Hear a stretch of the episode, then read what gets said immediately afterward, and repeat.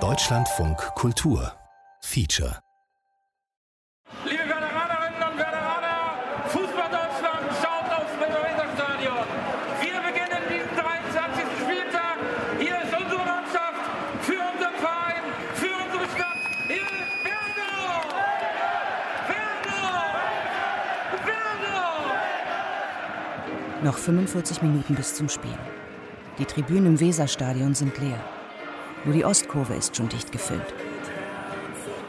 Hier geben die Ultras den Ton an. Die hartgesottensten Fans von Werder Bremen. Ultras sitzen nicht. Sie stehen. Sie sind bereit, alles für ihren Verein zu geben. Sie singen und klatschen, fluchen und schwenken Fahnen. Es ist so eng, dass man den Atem des Nachbarn spürt. Antje Grabenhorst steht mittendrin.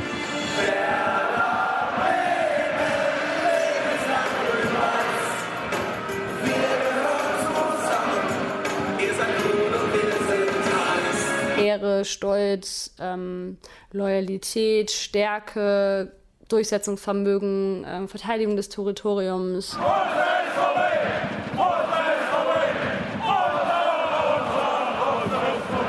Ganz viele so soldatisch-militärische Attribute vielleicht auch, dass die da eine sehr große Rolle spielt. Und das ist, ähm, gehört zu Ultra dazu, gehört zu Fußball dazu. Aber man kann ja auch sagen, ich finde das sehr kritisch, weil das ganz viele Ausschlüsse produziert eben alles das, was als nicht männlich gesehen wird, als schwach gilt.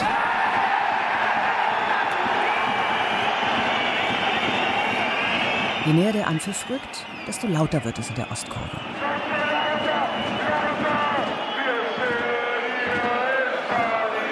Sobald das Spiel beginnt, wird Antje Grabenhorst 90 Minuten lang anfeuern. So wie fast jedes Wochenende. Seit Jahren ist sie Ultra. In das Mikrofon will sie hier nicht sprechen. Journalisten sind in der Kurve eigentlich tabu, aber einige Reihen hinter ihr stehen, das ist okay.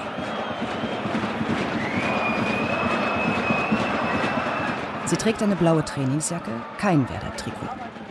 Schon jetzt, bevor das Spiel begonnen hat, hebt sie ihre Hände in die Luft. Sie singt, hüpft und klatscht im Rhythmus der Kurve. Ihre Gruppe steht ziemlich weit vorn. Für Ultras gilt, Je näher am Spielfeld, desto höher in der Hierarchie. Seit Jahren hat sich Antje Grabenhorst ihre Stellung erarbeitet, fühlt sich zu Hause hier in der Kurve. Doch vorne am Zaun erheben sich zwei Podeste.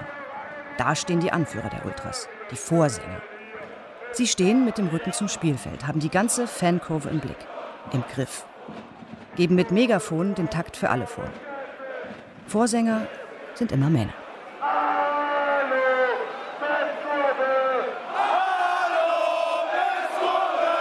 In den Bundesliga-Stadien sind bis zu 30 Prozent des Publikums weiblich. Vor dem Fernseher sogar 40 Prozent. Gern schwärmen die Manager und Präsidenten der Vereine von Vielfalt und Demokratie im Fußball. Und trotzdem wird eine Hälfte der Gesellschaft nicht annähernd repräsentiert. Antje Grabenhorst ist eine der ganz wenigen weiblichen Ultras hier. Rund um ihre Clique Männer. Zwei, drei, maximal fünf Prozent der Fans in den Kurven sind Frauen. Wie klänge es hier, wenn die weiblichen Stimmen den Takt vorgeben würden.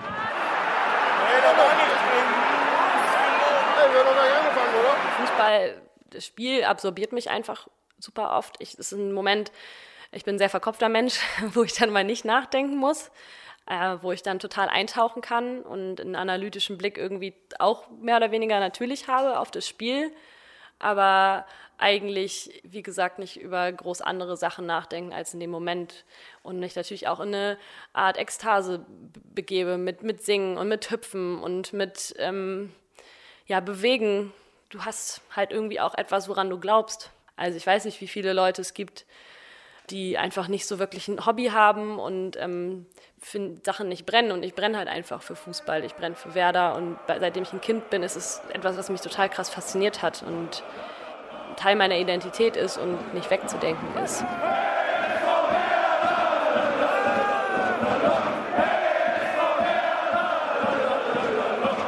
Und es kam jemand auf mich zu und sagte, bla bla bla, hallo, ich bin da, ah, nett dich kennenzulernen. Und du bist die Freundin von wem? Das war halt so nach dem Motto, du bist ja nur hier, weil dein Freund hier ist.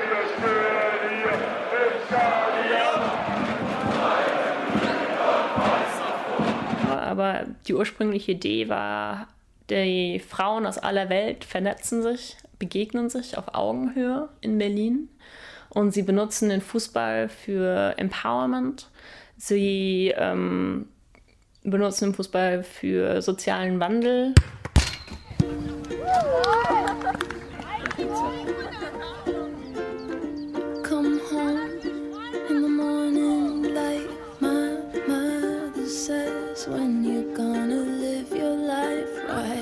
Fußballfrauen. Kritische Stimmen einer Minderheit. Feature von Ronny Blaschke.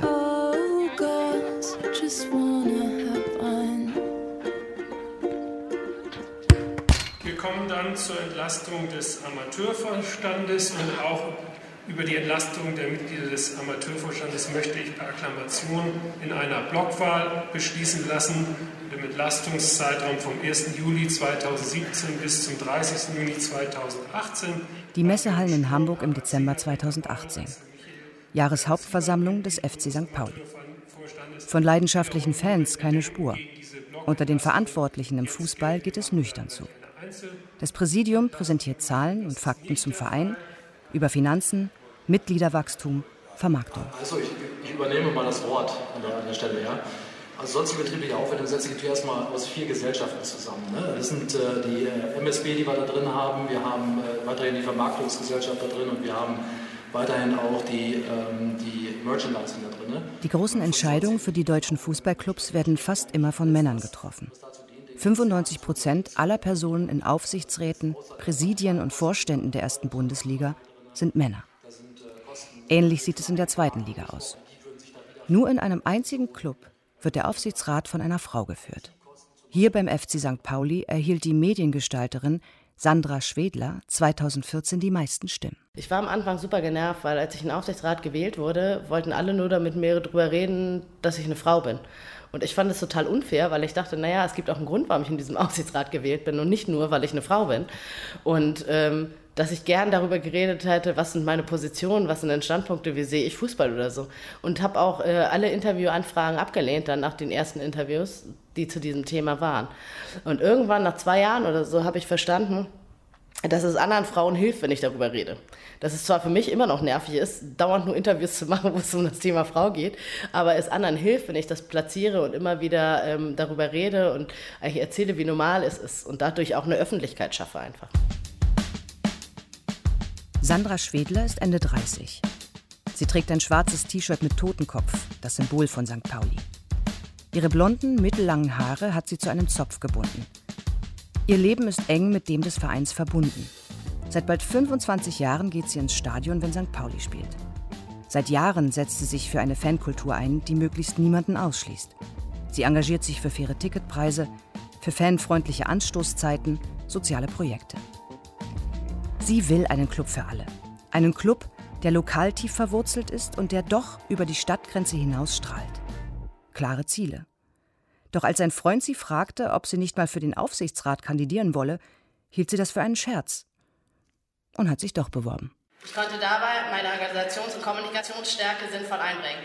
Und ich glaube auch, dass wir als Verein auf diese Weise dafür sorgen konnten, dass eine Frau in einer Führungsposition beim Fußball-Bundesligisten ein Stück weit selbstverständlicher geworden ist, obwohl noch immer unfassbar viel Nachholbedarf besteht. Seit bald fünf Jahren ist Sandra Schwedler jetzt im Aufsichtsrat. Dass sie eine Frau ist, spielt auch in ihrer Rede für die neue Wahl in den Messehallen eine Rolle. Doch ihr Anliegen geht weit über die Geschlechterfrage hinaus. Wir waren und sind drei Themen für unseren Verein sehr wichtig. Unabhängigkeit, Partizipation und Verantwortung. Partizipation in Form von Mitbestimmung und Mitgestaltung, egal ob bei euch, unseren Mitarbeiterinnen und Mitarbeitern oder den Fans, müssen wir weiter ausbauen und dabei einfach ausprobieren, was funktioniert und was vielleicht auch nicht. Betrachtet man die Fußballindustrie der letzten Jahre, die unzähligen Interviews mit Spielern, Funktionären, Marketingstrategen, wirken die Gespräche oft eintönig, gespickt mit Phrasen, manchmal mit offensichtlichen Lügen. Was bei Sandra Schwedler auffällt, sie denkt über alte Grenzen hinweg. Sie ist kritisch gegenüber anderen, gegenüber sich selbst. Und das kommt an. Wieder erhält Sandra Schwedler die meisten Stimmen aller Kandidaten und wird für weitere vier Jahre an die Spitze des Aufsichtsrates gewählt. Auch von den Männern. Denn Frauen gibt es bei der Versammlung höchstens 20 Prozent. Dafür bitte ich um die Unterstützung. Vielen Dank. Der Großteil der Männer denkt nicht darüber nach, ob ähm, er für ein Amt geeignet ist oder nicht. Ob er das inhaltlich ausführen kann, ob er es zeitlich ausführen kann. Es geht dann eher um das Amt, um das Kandidieren, um vielleicht einen gewissen Machtanspruch. Großteil der Frauen fängt eher an, darüber nachzudenken, ah, kann ich das, will ich das, dann stehe ich in der Öffentlichkeit und äh, hadert sehr, sehr viel und äh, zweifelt eher in der Kompetenz, während halt ein Großteil der Männer einfach denkt, seid egal, ich mach das mal. Wenn es nicht geht, dann geht's halt nicht.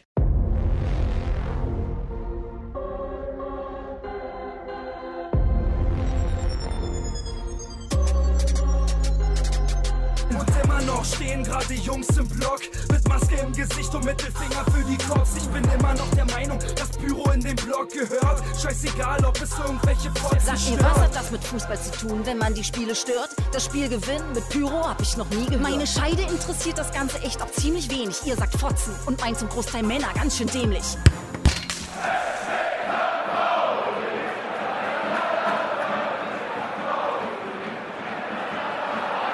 Es gibt wenige Vereine, die so mit ihrem Stadtteil verwachsen sind wie der FC St. Pauli. In Präsidium und Aufsichtsrat sitzen etliche Mitglieder, die sich zuvor über Jahre in der Fanszene engagiert haben. In Zeiten von Kommerz und Korruption möchte St. Pauli für einen alternativen Weg stehen. Ohne Großinvestor, ohne den Verkauf des Stadionnamens. Immer mit der Beteiligung der Mitglieder. Es ist einer der wenigen Orte im deutschen Fußball, von denen man als Reporter mit Inspiration nach Hause fährt. Doch selbst in diesem Klima war es für Sandra Schwedler anfangs nicht leicht. In sozialen Medien musste sie sexistische Witze über sich lesen. Mittlerweile ist sie etabliert, trägt volle Verantwortung. Manchmal bringt sie 30 Wochenstunden für ihren ehrenamtlichen Posten auf als die erste Bilanz kam, erste Wirtschaftsprüfung irgendwie, dann halt wirklich reinzugehen, jede einzelne Seite zu reden, alles zu hinterfragen, wieso ist denn das so und was ist da und was ist hier, um dieses System zu verstehen und auch mit gutem Gewissen dann sagen zu können, okay, diesem Vertrag stimme ich zu oder diesem Vertrag stimme ich auch nicht zu. Und die Frage zu der Verantwortung, wir haben über 400 Mitarbeiter insgesamt. Wir haben ähm, sporttreibende Abteilungen, für die wir eine Verantwortung haben. Ähm, wir haben halt viel mehr drumherum als nur unsere erste Mannschaft.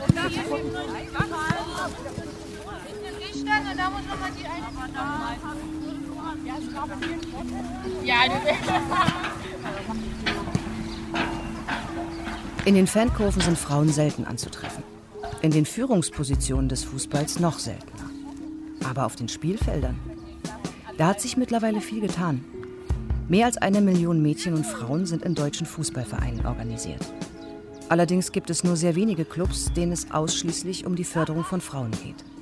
Einer von ihnen, Discover Football. Entdecke den Fußball. Ein Verein aus Berlin-Kreuzberg, der auch international viel unterwegs ist. Johanna Small ist Spielerin, Trainerin und Aktivistin bei Discover. Also es ist mir halt wichtig, dass ein Verein von Frauen geführt wird und somit Frauen auch Entscheidungsträgerinnen sind und ähm, beeinflussen können, wie, was das Selbstverständnis des Vereins ist, wie die Gelder verwaltet werden.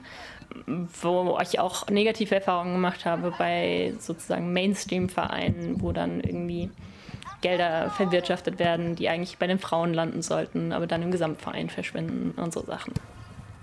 Johanna Small, Mitte 30, ist in Bornheim aufgewachsen einem Stadtteil von Frankfurt. Als Jugendliche hatte sie es nicht weit bis zum Stadion des FSV Frankfurt, einer der erfolgreichsten Vereine im Frauenfußball. Dreimal deutscher Meister, fünfmal Pokalsieger mit bekannten Spielerinnen wie Birgit Prinz und Steffi Jones. Frankfurt ist im Fußballfieber. Auf der Einkaufsmeile Zeil steht ab sofort eine überlebensgroße Figur von Nationalspielerin Birgit Prinz. Mitten in der Innenstadt hat die Profifußballerin heute mit Frankfurts Oberbürgermeisterin Petra Roth die fast acht Meter große Statue enthüllt. Die Figur köpft einen Fußball mit 2,5 Metern Durchmesser in die Fassade eines Einkaufszentrums. Johanna Small besuchte fast jedes Heimspiel des FSV. Sie sammelte Autogramme und Stadionhefte, stand als Ballmädchen hinterm Tor. Und sie spielte selbst im Nachwuchsbereich, trainierte hart, engagierte sich für ihren Verein. Allerdings konnte sich der Erfolg der Spielerin in dem Verein nicht halten. Ein Punkt, der sie auffühlt. Ihre Stimme wird fester.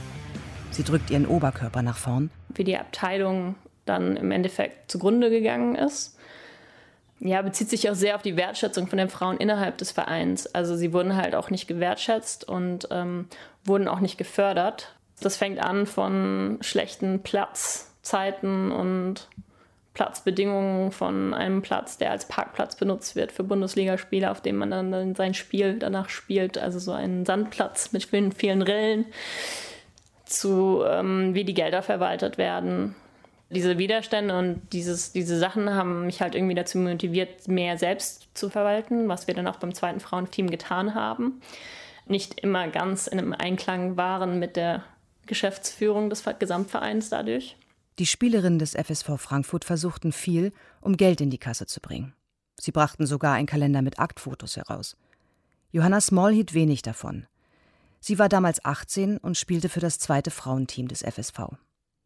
Als der Verein den Frauen zunehmend die Förderung entzog, wurden Aufgaben unter den Spielerinnen verteilt.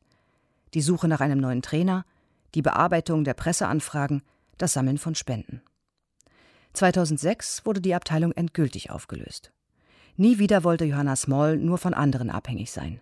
Sie entschied sich, Sportwissenschaften zu studieren. In Wales. Ja, der Umzug fand dann statt. Ich hatte noch irgendwie so eine kleine Abschlussparty in Frankfurt mit äh, Teamkolleginnen bis, weiß ich nicht, 4 Uhr morgens oder so. Und dann ging es direkt äh, ins Auto, das schon gepackt war, so ein kleiner Toyota von meinem Vater, vollgepackt mit meinen Sachen fürs Studium. Und dann sind wir halt von Frankfurt aus über Frankreich und die Fähre nach England gefahren. Also es sind weit über 1000 Kilometer, die man da fährt. Und sind halt direkt zu diesem, dieser Kleinstadt an der walisischen Küste gefahren, um dort ein Spiel zu sehen. Im Nachhinein habe ich dann auch ein Jahr lang dort gespielt, als ich in der Uni war. Sie engagierte sich im Behindertensportverband und im lokalen Uniteam. Wieder übernahmen die Spielerinnen Selbstverantwortung. Sie kauften Trainingsklamotten, organisierten soziale Projekte, entwickelten eine Marketingstrategie. Diese Mischung lernte Johanna Small zu schätzen. Es war ihre Basis für einen langjährigen Fußballaktivismus.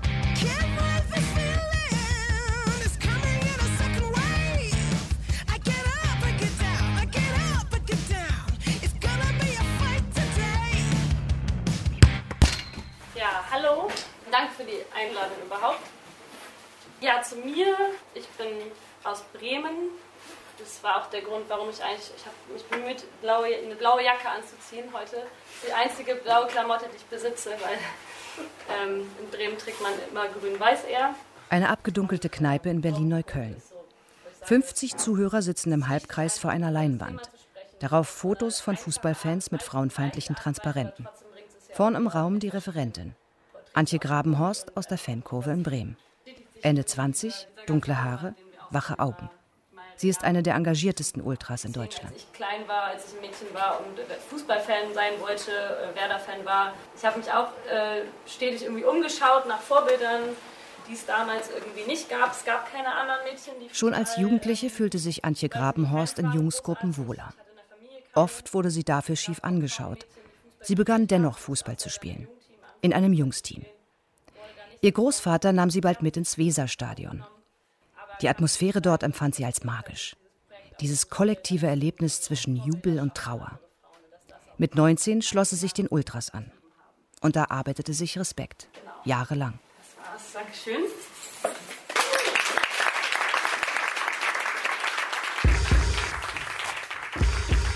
Grabenhorst hat Gender Studies studiert und ein internationales Netzwerk geknüpft. Seit bald zehn Jahren beschäftigt sie sich mit der Ultrabewegung. Aus ganz Europa erhält sie E-Mails, Fotos und Screenshots von Gleichgesinnten. So dokumentiert sie Anfeindungen gegen weibliche Fans. Ohne festes Gehalt übernimmt sie eine Aufgabe, die eigentlich die Fußballverbände mit ihren großen Belegschaften leisten sollten. Es gibt super viele unterschiedliche Formen irgendwie auch von Sexismus oder sexualisierter Gewalt. Also das ähm, finde ich fängt auch einfach schon teilweise mit Blicken an oder äh, wenn du explizit angesprochen oder adressiert wirst und du hast das Gefühl, das wirst du jetzt gerade nur, weil du irgendwie eine attraktive Frau bist und nicht in Ruhe gelassen wirst, irgendwie mehr oder weniger. Also so eine typische naja, Belästigungssituation, wo du eigentlich gar nicht Lust hast, dich mit irgendwem zu unterhalten oder angesprochen zu werden, aber auch geprüft werden durchaus. Auch wenn es weniger geworden ist, aber geprüft werden auf Fachwissen, überhaupt gefragt zu werden, was machst du eigentlich hier, wie bist du überhaupt hergekommen und wo ist denn eigentlich dein Freund oder dein Mann oder sowas, dass Leute nicht Frauen einfach als Fans betrachten oder behandeln.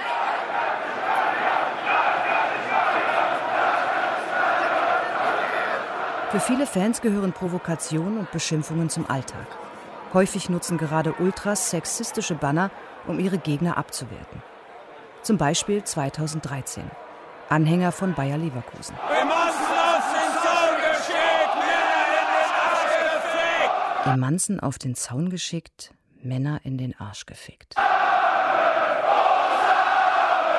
oder Fans aus Kassel, 2014. Titten raus, wir sind Sexisten. Oder im vergangenen Dezember im Stadion des FC St. Pauli, als Dresdner Fans eine Botschaft quer über den Block entrollten. Jetzt heute Abend hungern, weil eure Flossen mit euch im Block rumlungern. Ihr müsst heute Abend hungern, weil eure Fotzen mit euch im Block rumlungern.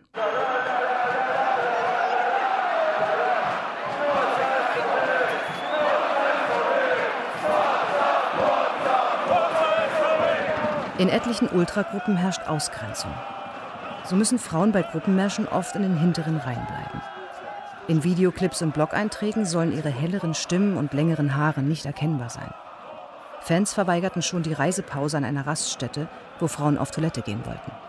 Es gibt durchaus aber Ultragruppen, vor allem ähm, Fangruppen, die keine Frauen aufnehmen, definitiv, die unter sich bleiben wollen, wo vielleicht auch, wie gesagt, diese Ansprüche an Mitglieder so hochgestellt werden, dass Frauen da teilweise gar nicht mithalten können, wenn es dann darum geht, dass du dich wirklich auch prügeln musst, Kampfsport machen musst, was auch immer. Ähm, und dann ist auch automatisch klar, dass nicht besonders viele Frauen, selbst wenn es Frauen in Ultragruppen gibt, eben nicht in der ersten Reihe laufen oder ähm, auf den Zaun klettern oder eben Vorsängerinnen sind, weil das ist eine Sache, das traust du dich auch nicht mal eben so. Also es hat viel mit Räume nehmen zu tun, Räume erkämpfen, sich eben trauen, auch das zu machen und ähm, das Gefühl zu haben, ich darf das auch.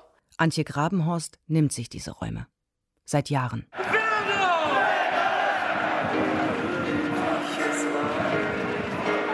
Natürlich vom Verhalten her sehe ich tatsächlich auch, dass ich, wenn ich im Fußballkontext bin, anders rede, als wenn ich mich mit meinen besten Freundinnen treffe. Also allein was die Themen angeht, ein bisschen pöbeliger, ein bisschen lauter und so weiter und so fort. Also ich merke das schon, das ist mir vor ein paar Tagen aufgefallen.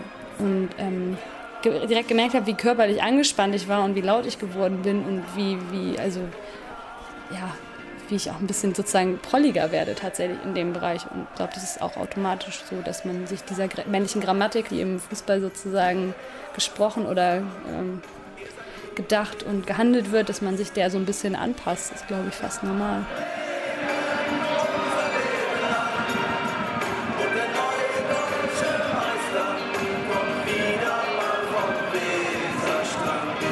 Wie wäre es wohl, wenn ihr noch mehr Frauen folgen würden? Wenn sich männliche und weibliche Fußballgrammatik zu einer gemeinsamen Sprache vermischten.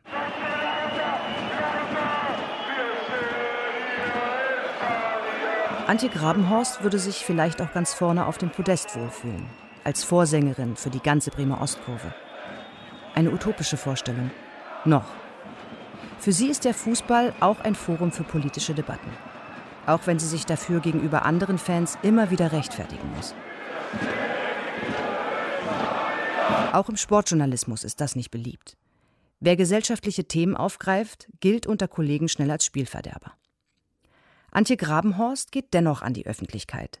Sie gehört zu den wenigen Ultras, die auch mit Fernsehreportern sprechen.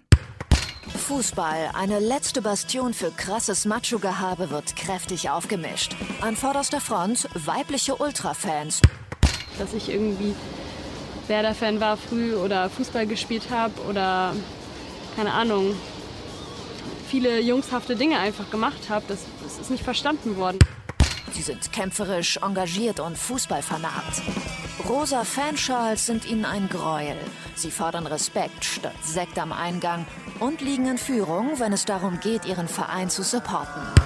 In einer ironischen Aktion ließen Frauen von Ultra St. Pauli verlauten, sie hätten die Männer aus ihrer Gruppe geprügelt, weil die nur Frauen abchecken wollten und sonst kein Engagement gezeigt hätten.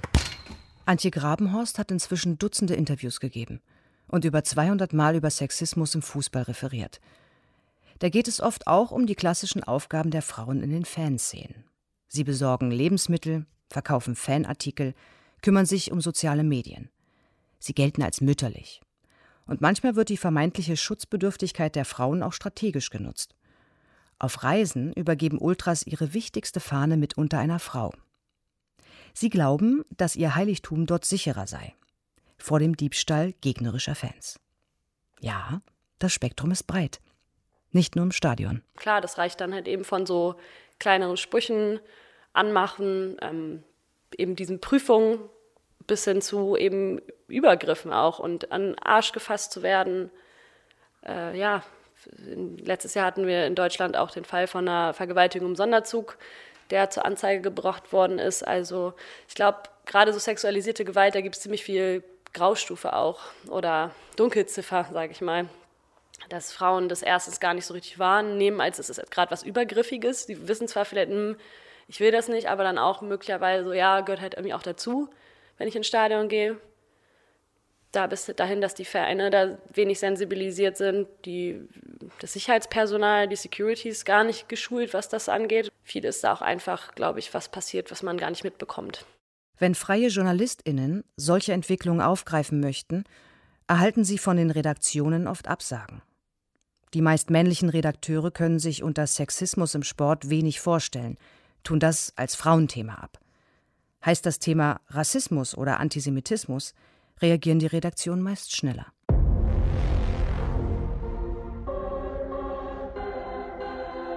Das sind Jungs, die ihr Leben geben für den Verein. Das sind Jungs, die ihr Leben geben für den Frauen Verein. täten es genauso, ließen Prolz wie ihr sie auch mal rein. Harte Lines, Ultra-Style seit Tag 1, ob es V oder nicht, denn sie leben diesen Scheiß. Maske auf, wenn die Cops kommen, Adrenalin auf der Street, wenn sie im Block trommeln, schreien, das Team ist um sie. Lässt die Fahnen in den Himmel, lass die Fackeln brennen, für den Verein, für die Heimat und für die Gang. Fahnen für Vereine, Heimat, Fackeln brennen. Ich kenne diesen Scheiß, soll ich euch Hools oder doch Nazis nennen? Das Millantor-Stadion in Hamburg, die Heimat des FC St. Pauli. Sandra Schwedler, die Aufsichtsratschefin des Clubs, verfolgt Heimspiele von der sogenannten Gegengerade. Gemischtes Publikum, viele Familien, etliche Frauen und Jugendliche. Die braunen Sitze bleiben zugeklappt. Alle stehen, feuern ihr Team an, regen sich auch mal auf.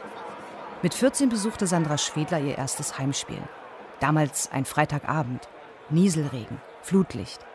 Die Fans sangen, hüpften, verausgabten sich. Und so holte ihre Mannschaft noch einen Rückstand auf und spielte unentschieden 2 zu 2. Ich war hin und weg und kam nach Hause und sagte zu meinen Eltern, ich hätte gerne eine Dauerkarte. Und meine Eltern waren so ein bisschen, oh, pff, mal abwarten. Du hast auch mal alles Mögliche angefangen, mal ein bisschen Leichtathletik, mal ein bisschen das. Das hat nach ein paar Wochen wieder aufgehört. Vielleicht hört das ja auch wieder auf. Es hörte nicht wieder auf und so bekam ich zum Nikolaus eine Rückrundendauerkarte. Und seitdem jedes Jahr traditionell zu meinem Geburtstag eine Dauerkarte für meine Eltern geschenkt. Sorgen haben sich meine Eltern, glaube ich, erst gemacht, als sie feststellten, dass ich alle Spiele fahre und ähm, in meinem Kopf sich eigentlich nur Fußball abspielt und ich fast nichts anderes mehr gemacht habe und es auch Diskussionen gab ähm, wegen Schule weil dann halt äh, St. Pauli im Viertelfinale DFB-Pokal in Cottbus gespielt hatte, Ende der 90er, und ich natürlich unbedingt hin wollte und es ein Schultag war. Und dann gab es natürlich Riesendiskussionen mit meinen Eltern. Und das war, glaube ich, so etwas, wo sie ein bisschen Sorge hatten, ob Fußball zu viel Zeit in meinem Leben einnimmt. Sandra Schwedler trat schon sehr früh in den Verein des FC St. Pauli ein.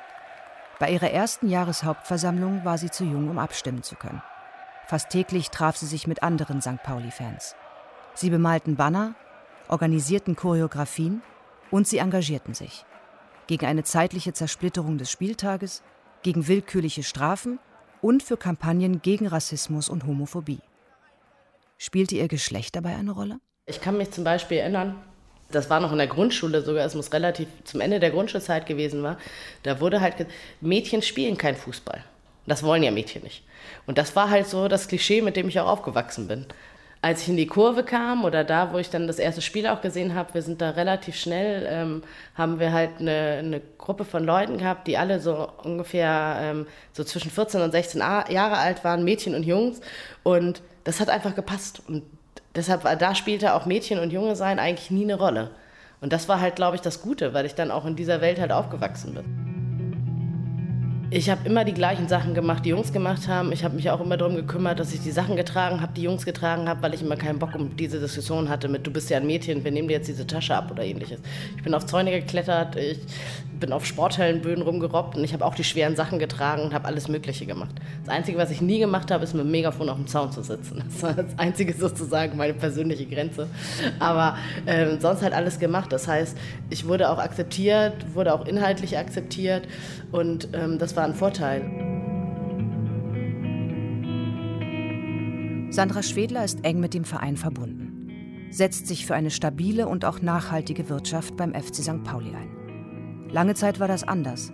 Da stand sie in Opposition zur Clubführung. Viele Fans fühlten sich damals nicht wirklich eingebunden. Und auch sie wollte, dass Mitglieder und Fans ein Mitspracherecht haben sollten, wenn es um Ticketpreise oder Fanartikel geht. Nur wenn der Club wirtschaftlich gesund ist, kann er noch mehr gesellschaftliche Aufgaben übernehmen. Für geflüchtete Menschen zum Beispiel. Oder für benachteiligte Jugendliche im Kiez. St. Pauli hat früher die Werte der Fans vermarktet. Hat aber diese Werte eigentlich nie selber gelebt als Club. Und wir haben in den letzten Jahren einfach angekommen, das zu sagen, was wir denken. Und das sind alles Sachen für uns, die halt nichts mit Politik an sich zu tun haben. Das sind Sachen, die mit Menschlichkeit zu tun haben, die mit Werten zu tun haben. Was heißt denn das eigentlich für Stadion? Was heißt denn das irgendwie für ähm, Fleisch oder für Getränke, die wir im Stadion verkaufen? Was heißt das denn für den Müll, den wir produzieren? Was heißt denn das eigentlich für den Stadtteil, dem wir alle zwei Wochen zumuten, 30.000 teilweise sehr betrunkene Leute hier aufzunehmen in diesem Stadtteil? Auch solche Sachen, zum Beispiel ähm, Merchandise, dass wir angefangen haben, über Fair Trade zu reden. Im Jahre 2017 oder 18 fängt St. Pauli an, über Fair Trade zu reden. Ist halt viel zu spät eigentlich. Ne? Hätte man Jahre vorher schon machen können. Es funktioniert halt nicht, alles auf einmal umzustellen, aber Stück für Stück zu gucken, was kann man dann besser machen. Das funktioniert.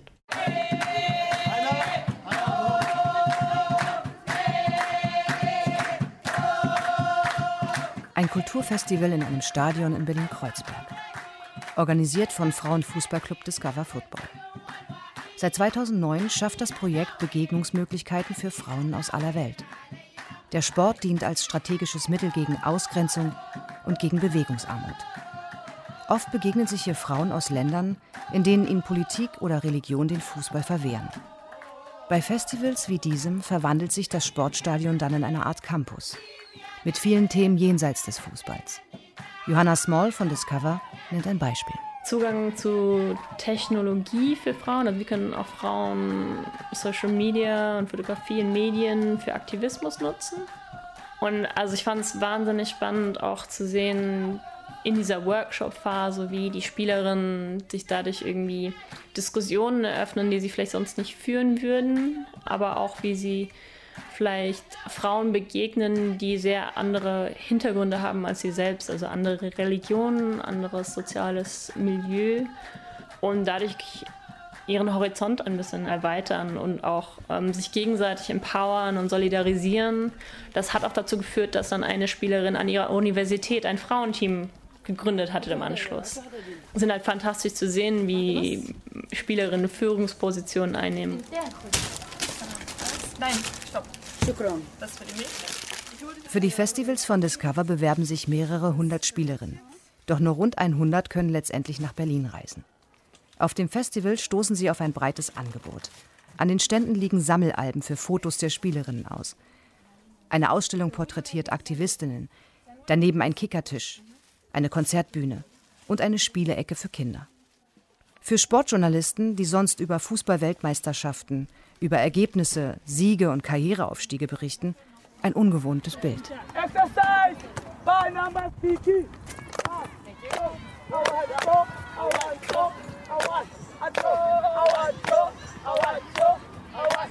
Johanna Small schätzt bei Discover die Basisdemokratie. Alle Berliner Mitglieder, die meisten sind zwischen Mitte 20 und Mitte 30, sind gleichberechtigt und bringen ihre Talente ein. Am Anfang überlegten sie, ihren Gästen professionelle Trainerin an die Seite zu stellen, aber diesen Gedanken haben sie schnell verworfen.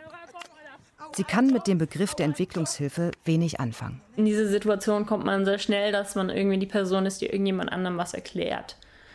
Oder das ist zumindest ähm, die, die weißen westlichen Frauen erklären den dritte Weltländern, wie ähm, man die Sachen umsetzt oder wie man Sexismus angeht. Ich habe nicht die Erfahrung von der Frau in dem Land, in dem Kontext und dementsprechend kann auch nur diese Frau für sich sprechen. Es geht halt darum, sich auszutauschen auf Augenhöhe.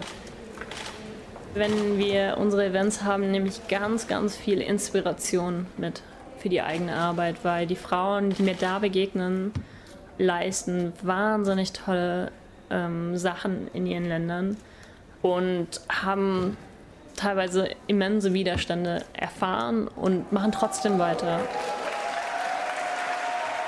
Das Festival in Berlin führt die Spielerinnen aus mehr als 20 Ländern auch ins Kanzleramt. Auf einer steilen Treppe empfangen sie Angela Merkel zum Fototermin. Dass eine Frau die Regierung anführt, ist in vielen ihrer Heimatländer undenkbar. Die Spielerinnen überreichen der Kanzlerin ein Trikot. Vor jedem Festival schreibt das Cover die Botschafter der teilnehmenden Teams an. Einige Diplomaten kommen auch persönlich vorbei. In Berichten über die Olympischen Spiele oder über Fußball-Weltmeisterschaften geht es meist um Ergebnisse, um Siege. Ein einziger Nachmittag bei Discover bietet mehr Erkenntnisse über Politik, Kultur und globale Vernetzung. Sicherheitshinweise Frauen müssen die islamischen Bekleidungsvorschriften einhalten. Verboten ist die Einfuhr von Schweinefleisch. Kein Schnitzel mitnehmen. Unzüchtiges Verhalten wird streng geahndet. Teilweise ist es mit der Todesstrafe bedroht. Homosexuelle Handlungen sind strafbar. Der internationale Austausch bildet die Wurzel von Discover. Im Jahr 2006 spielte eine Berliner Auswahl nach langen Bemühungen in Teheran gegen das iranische Nationalteam. Ich freue mich über das Spiel übertrieben, aber ich will die Leute da kennenlernen. Wenn ich schon drüben bin, dann will ich auch alles wissen, wie es da ist. Ich gehe nicht oft nach Iran. Es war dort das erste Frauenspiel seit der Revolution 1979. Auf den Tribünen sangen tausend Zuschauerinnen auch gegen die Unterdrückung von Frauen.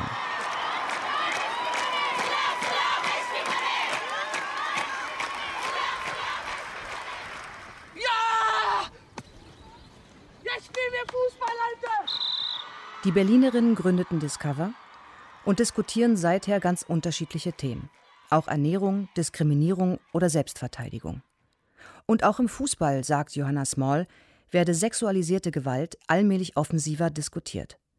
Nicht nur in Europa. Das hängt damit zusammen auch, dass es einen sehr großen Vorfall gab beim afghanischen Frauennationalteam, wo es Berichte von sexuellen Übergriffen gibt durch Funktionäre des Verbandes an den Spielerinnen aus dem Frauenfußballnationalteam. Und diese Spielerin beziehungsweise eine ehemalige Spielerin und Aktivistin sind halt an die Öffentlichkeit gegangen, nachdem sie die internen Prozesse, ähm, nachdem sie dort kein Gehör gefunden haben.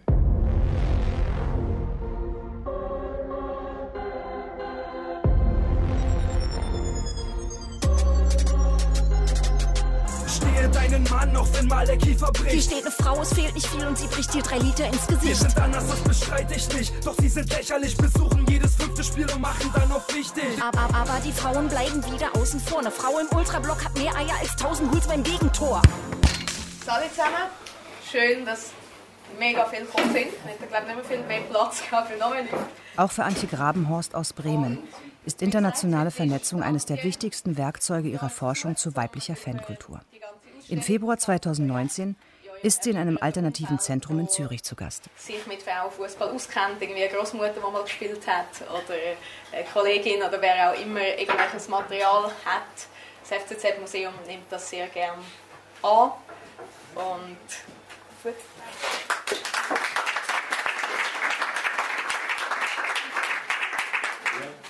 Ja, hallo. Ich habe das jetzt soweit verstanden. Wenn es möglich ist, die Fragen auf Hochdeutsch zu stellen, wäre ich trotzdem dankbar. Sonst muss, es gleich noch mal, muss ich nochmal nachfragen. gleich. Sie ist eine der Kuratorinnen von Fantastic Females. Football, Her Story. Das Kunst- und Forschungsprojekt würdigt das Engagement von mehr als 80 Frauen aus 21 Ländern. Ob die 90 Jahre alte Dauerkartenbesitzerin aus Schottland oder die prügelnde Barmanagerin aus der Türkei, ob die Rollstuhlfahrerin aus Moskau oder Ultras aus Schweden. Viele von ihnen schildern Erfahrungen, die so ähnlich auch Grabenhorst in Deutschland gemacht hat. In Zürich zeigt sie Kurzfilme der Protagonistinnen. Zum Beispiel von Daphna Goldschmidt vom Club Hapoel Katamon Jerusalem, die einzige weibliche Vereinsvorsitzende im israelischen Profisport. I think football is my priority list. Uh, football is a part of everything in my life. It's part of my family, it's part of my friends, it's part of my culture, it's part of my happiness, my joy, my sadness, it's part of everything. Die multimediale Ausstellung ist ein Erfolg. Mehr als 15.000 Besucherinnen und Besucher haben sie schon gesehen. Für die nächsten zwei Jahre liegen Anfragen aus mehreren europäischen Ländern vor. Antje Grabenhorst begleitet die Ausstellung, hält Vorträge, nimmt an Diskussionen teil, plant Workshops mit Schülerinnen und Schülern. Zu ihrem Vortrag in Zürich drängen sich 60 Gäste in den Raum. Es ist ein urbanes, studentisch geprägtes Publikum. Und dennoch ist sie selbstkritisch. Also ich glaube, in meinen Vorträgen erreiche ich diejenigen, die ein Interesse haben, die nicht vor dem Wort Sexismus zurückschrecken und nicht denken, oh Gott, da kommt jetzt gleich eine Emanze oder ein Kampflesbe oder so. Also es muss schon bei den Leuten leider ein gewisser Zugang sein und eine gewisse Bereitschaft, glaube ich. Also sonst kommt man nicht zu so einem Vortrag. Vielleicht müsste man das noch viel ähm, poppiger machen für eine breite Masse. Ich weiß nicht, ob ich mich dafür ausziehen müsste, damit mir Leute zuhören. Wahrscheinlich schon tatsächlich, was dann wieder äh, paradox wäre, wenn ich zum Thema Sexismus referiere oder was mache. Also es gibt ja schon auch Formate, wo ich mich hingesetzt habe und Interviews gegeben habe für die Kamera, wo ich auch höre, dass es Leute sich angehört haben, auch aus anderen Szenen, und die dann halt sagen, was labert die da für eine Scheiße? Also im Endeffekt kriegen sie das mit und es wird rumgeschickt und ist interessant, aber ähm, ich komme, glaube ich, mit der Message nicht an. Da bin ich auch mit meinem Latein ein bisschen am Ende. Da kann ich natürlich meine ganzen Fremdwörter aus dem Vortrag streichen. Wenn Leute das nicht wollen, dann wollen sie das nicht. Etliche Ultragruppen wollen mit der Ausstellung Fantastic Females nicht in Verbindung gebracht werden. Die Polizei und der Deutsche Fußballbund dokumentieren Gewalt und Rassismus in den Fußballszenen, nicht jedoch sexualisierte Gewalt. Und auch die Prävention gegen Sexismus steht erst am Anfang. Noch ist das Grundwissen gering. Bei den Tagungen oder Fortbildungen, die ich gemacht habe, da waren halt auch vier Fünftel waren halt weibliche Teilnehmerinnen. Und da sieht man halt schon, es gibt das Interesse, aber dann sind es halt die Frauen, die halt die Ahnung mitbringen und das Interesse haben und eine Wichtigkeit da sehen oder dahin geschickt werden sogar, weil du bist ja dafür zuständig, so nach dem Motto. Also es muss ein Bewusstsein hergestellt werden, glaube ich, auch in der Fanarbeit überhaupt für das Thema. Plus es gibt viele Fanprojekte oder einige, wo halt gar keine Frauen arbeiten, was ich auch bedenklich finde, weil man hat eine Vorbildfunktion. Man sollte auch der Szene sozusagen als Vorbild dienen und sagen, hier, Frauen haben im Fußball wohl was zu suchen. Mehrere Fanbündnisse arbeiten derzeit an einem Präventionskonzept gegen Sexismus und sexualisierte Gewalt. Allen voran Finn, Frauen im Fußball und unsere Kurve. Zu diesem Konzept zählen Schutzräume für Opfer, die Schulung von Ordnern, die Vernetzung mit kommunalen Beratungen. Auch die männlich geprägten Fanprojekte organisieren allmählich Workshops und Tagungen zum Thema.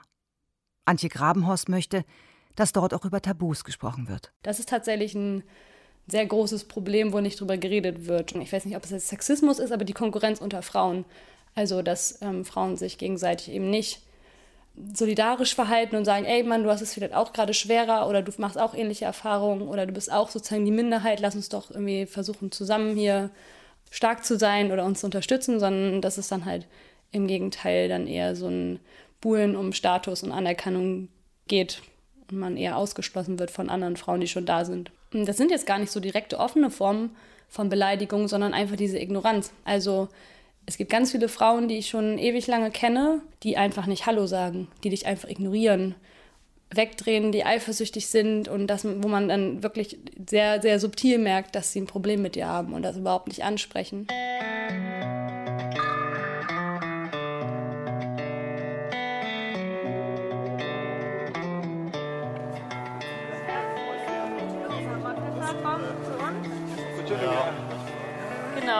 Mal so, dass man euch sieht, ist klar?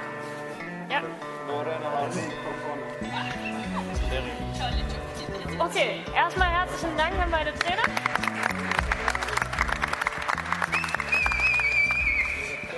Und vielleicht könnt ihr uns ein bisschen erzählen, wie war das für euch? Ist das so gelaufen wie geplant? Wie, ja, was sind eure Gedanken zu der Übung? Das jetzt wir gemacht haben, das haben wir so gestern organisiert. Mhm. Und äh, mit Anja habe ich schon gesprochen, wie ist das äh, Pass äh, spielen. Johanna Small, die Aktivistin der Frauengruppe Discover Football, hat ein zweites großes Tätigkeitsfeld. Die Arbeit mit geflüchteten Menschen. Bei den Champions ohne Grenzen ist sie als Trainerin und Koordinatoren aktiv. Der Verein möchte mit Sport dazu beitragen, dass weibliche wie männliche Geflüchtete an der Gesellschaft teilhaben. Und er vermittelt Kontakte zu Ärzten, Anwälten und Bildungseinrichtungen. Man kann das mit Kindern und Erwachsenen machen. Ich glaube, Spielformen sind immer ein bisschen mehr Motivation für Kinder, aber es ist eine Übung, die kann man auch mit Jüngeren machen. Ja.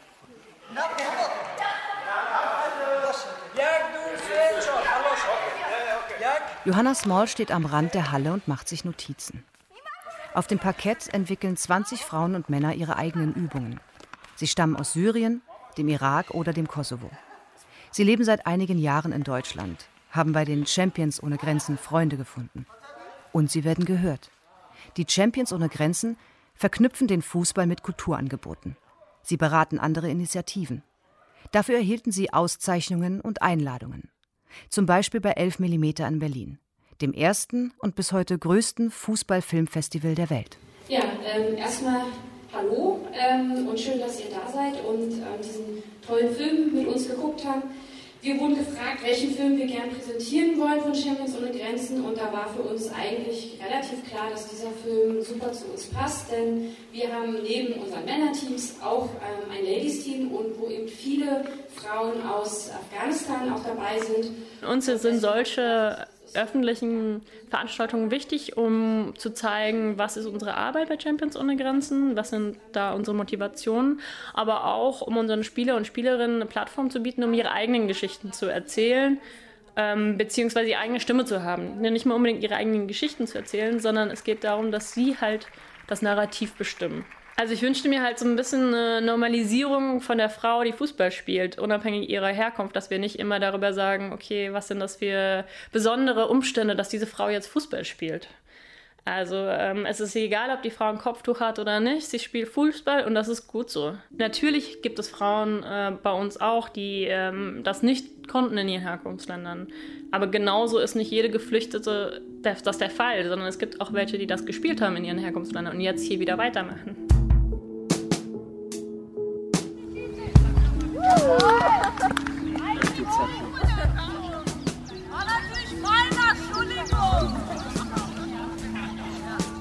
Für viele engagierte Frauen im Fußball geht es nicht nur um den Sport. Es geht um grundlegende Fragen von Gerechtigkeit, um Wirksamkeit innerhalb der Gesellschaft. Aber dort, wo im Fußball die großen relevanten Entscheidungen getroffen werden, spielen Frauen kaum eine Rolle. Nach einer Studie von FAIR, Football Against Racism in Europe, sind lediglich 3,7 Prozent der Führungspositionen im europäischen Spitzenfußball von Frauen besetzt. Seit Jahrzehnten wird in Deutschland über Frauenquoten und geschlechtergerechte Einkommen gestritten. Seit 2016 müssen etwa 100 börsennotierte Unternehmen ihre frei werdenden Aufsichtsratsposten mit Frauen besetzen, bis 30 Prozent weiblich sind. Auch Parteien oder Redaktionen haben unterschiedliche Maßnahmen ergriffen. Könnte eine Quote im Fußball helfen? Sandra Schwedler, Aufsichtsratschefin beim FC St. Pauli. Also für mich kann immer eine Quote eigentlich nur ein Übergang sein. Also es geht nicht darum, irgendwie eine Quote zu schaffen, um irgendwelche Sachen durchzudrücken, sondern es geht einfach nur um die Entwicklung zu beschleunigen. Vielleicht würden wir auch ohne Quote irgendwann dahin kommen, aber das würde wahrscheinlich noch 50 Jahre mindestens dauern. Und eine Quote sollte das widerspiegeln, wie es mindestens gerade so ist. Also wenn wir jetzt sagen, wir haben 25 Prozent Frauen in den ersten zwei Ligen im Stadion im Schnitt, sollte mindestens 25 Prozent der Frauen auch in den Gremien sich widerspiegeln, sprich in den Vorständen, egal ob hauptamtlich oder ehrenamtliche Vorstände. Es geht eigentlich eher um eine Selbstverpflichtung, weil es, äh, es hilft nichts, wenn man es irgendwo niederschreibt. Es hilft eigentlich mehr, wenn die, wenn die Vereine das für eine Selbstverpflichtung nehmen würden. Der DFB hat bereits zarte Schritte unternommen. In einem sogenannten Leadership-Programm wurden 24 ausgewählte Frauen mit Führungsaufgaben vertraut gemacht. Kleinere Verbände zogen mit ähnlichen Initiativen nach. Klingt gut. Doch reicht das für einen riesigen Fußballkosmos von 25.000 Vereinen und 7 Millionen Mitgliedern? Sandra Schwedler glaubt an das Potenzial. Und das ist ja jetzt auch der Grund, warum wir zum Beispiel jetzt ein Netzwerk äh, spannen für St. Pauli. Also, weil wir gesagt haben, hey, es gibt total viele coole Frauen bei uns, die kompetent sind. Warum nutzen wir das nicht. Aber wir haben trotzdem wenig Frauen in Führungspositionen. Und eine Vizepräsidentin, eine Frau im Aufsichtsrat, dann halt im Ehrenrat, im Wahlausschuss, äh, im Amateurverstand immer wieder vereinzelt Frauen und viele in den Abteilungsleitungen. Aber viele halt auch, die engagiert sind, die halt eher so in zweiter Reihe sind und sagen, ich will mich nicht in den Vordergrund bringen, aber ich arbeite total gern mit.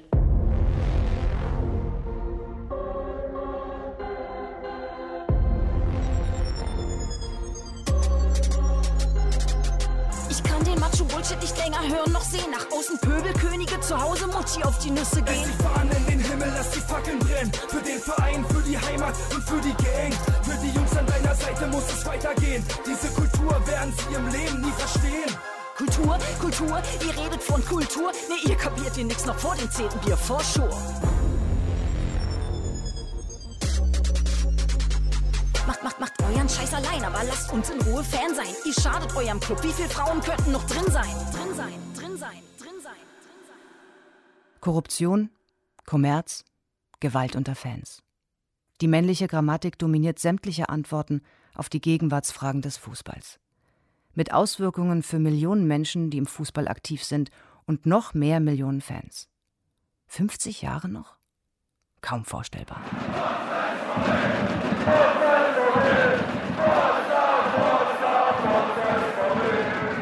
Antje Grabenhorst feiert. Sie hat sich das ganze Spiel über verausgabt, hat gerufen und gesungen.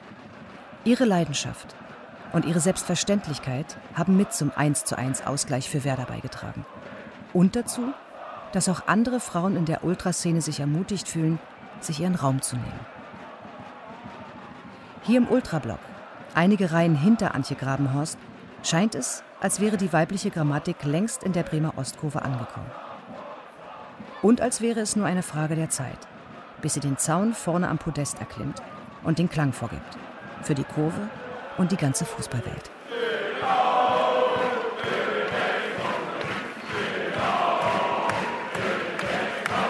Aber ich ähm, sehe jetzt für mich nicht so die Notwendigkeit, eine rein weibliche Ultragruppe zu machen. Ich würde da lieber gemeinsame Sachen mit den Jungs machen, weil ich auch wichtig finde, da die, den Finger in die Wunde zu halten und nicht mich dann zurückzuziehen. Aber ich glaube, an ganz anderen Standorten macht es total Sinn, wenn die Jungs sich weigern.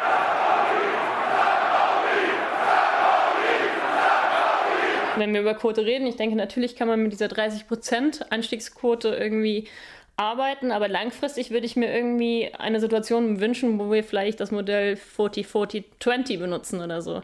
40% Frauen, 40% Männer, 20% flexibel, so nach dem Motto.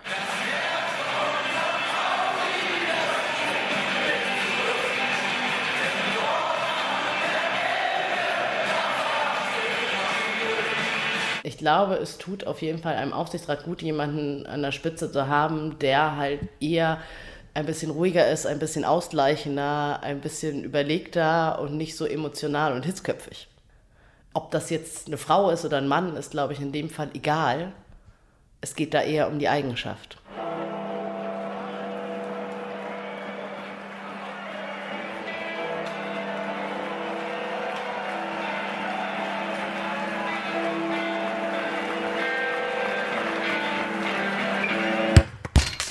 Fußballfrauen. Kritische Stimmen einer Minderheit. Feature von Ronny Blaschke.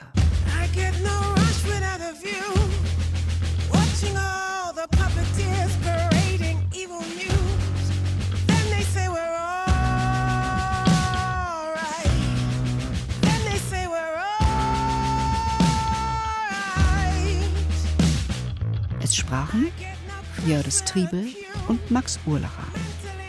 Kontrarap Ultramarie.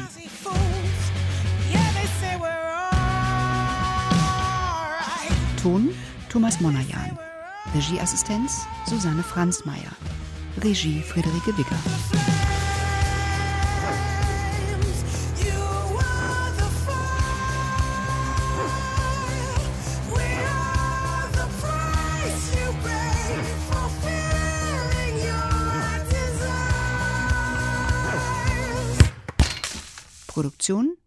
Deutschlandfunk Kultur 2019